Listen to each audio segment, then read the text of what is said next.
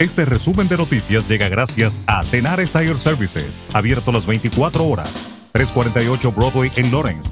Teléfono 978-327-6802. Después de llamados para que renuncie y peticiones con cientos de firmas pidiendo su remoción, se le pide ahora a la superintendente escolar Cynthia Paris que asista a la próxima reunión del Consejo Municipal. Los concejales pueden considerar un voto de censura contra Paris en ese momento. El concejal Pavel Payano, que forma parte de un comité de seguridad pública, dijo que él y otros concejales han estado pidiendo a Paris que asista a sus reuniones públicas durante meses, pero se ha negado repetidamente. Los concejales dijeron que quieren discutir la seguridad escolar, la violencia, las pandillas y otros temas con ella. El estado de Massachusetts finalizará su programa de pruebas de COVID-19 en escuelas estatales después de este año escolar, anunciaron funcionarios, y esta semana entrarán en vigencia otros cambios en la política de aislamiento y pruebas educativas. A partir del otoño de 2022, el Departamento de Educación Primaria y Secundaria dice que el Estado dejará de proporcionar autopruebas u otros servicios de pruebas de COVID-19 a las escuelas. Para el resto del año escolar 2021-2022, las autopruebas ahora podrían también estar disponibles para la comunidad escolar de manera más amplia, dice el memorando. El Departamento de Justicia de Estados Unidos anunció este domingo que investigará la respuesta policial al tiroteo en la escuela de Uvalde, Texas, en que el pasado martes murieron 19 niños y dos maestras. En un comunicado, el portavoz del Departamento de Justicia, Anthony Colley, anunció la investigación cuyos resultados serán públicos y que se abre a raíz de una petición del alcalde de Uvalde, Don McLaughlin, después de que la actuación de la policía haya sido duramente cuestionada por su aparente lentitud. La Federación de Alcaldes de Puerto Rico expresó su apoyo a la propuesta congresional de consenso que busca una consulta vinculante con opciones no coloniales para resolver el estatus de la isla. La organización informó este domingo a través de un comunicado que la postura fue alcanzada mediante una resolución aprobada en su reunión mensual. El número de muertos por las fuertes lluvias que azotan desde la semana pasada el estado de Pernambuco en el noreste de Brasil ascendió este domingo a 56, el mismo número de personas que continúan desaparecidas, según el último boletín del gobierno regional. La mayoría de los desaparecidos se concentran en las ciudades de Recife, capital del estado, y Olinda, hasta donde se desplazaron bomberos y el ejército para participar en las labores de rescate.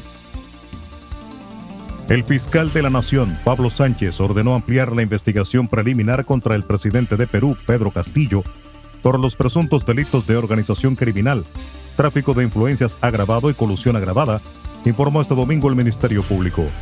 Castillo es investigado desde el año pasado por varias denuncias de presunta corrupción referidas a la irregular adjudicación de la compra de biodiesel por presiones en los ascensos militares y por la licitación para la construcción de un puente en la región San Martín, a través de una presunta red mafiosa instalada en el Ministerio de Transportes y Comunicaciones. El Ministerio de Salud Pública de la República Dominicana reportó este domingo 264 nuevos casos de coronavirus en su boletín epidemiológico 801.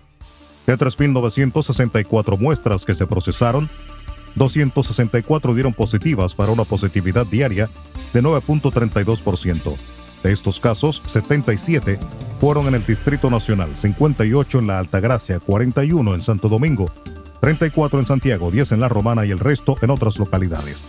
El informe refiere que 68 personas están ingresadas en camas COVID para una ocupación de un 2.9%, mientras que en unidades de cuidados intensivos hay 10 pacientes delicados y ninguno conectado a ventiladores. Y la directora de la Oficina Nacional de Meteorología advirtió que la temporada ciclónica que se inicia este miércoles encuentra las aguas del Océano Atlántico calientes por los efectos de la niña y que esa es la energía que necesitan los ciclones tropicales para formarse e intensificarse hasta ser peligrosos. Gloria Ceballos explicó que las instituciones que manejan emergencias, es decir, los servicios meteorológicos del Caribe y el Atlántico Norte, se han preparado para una temporada ciclónica más activa de lo normal.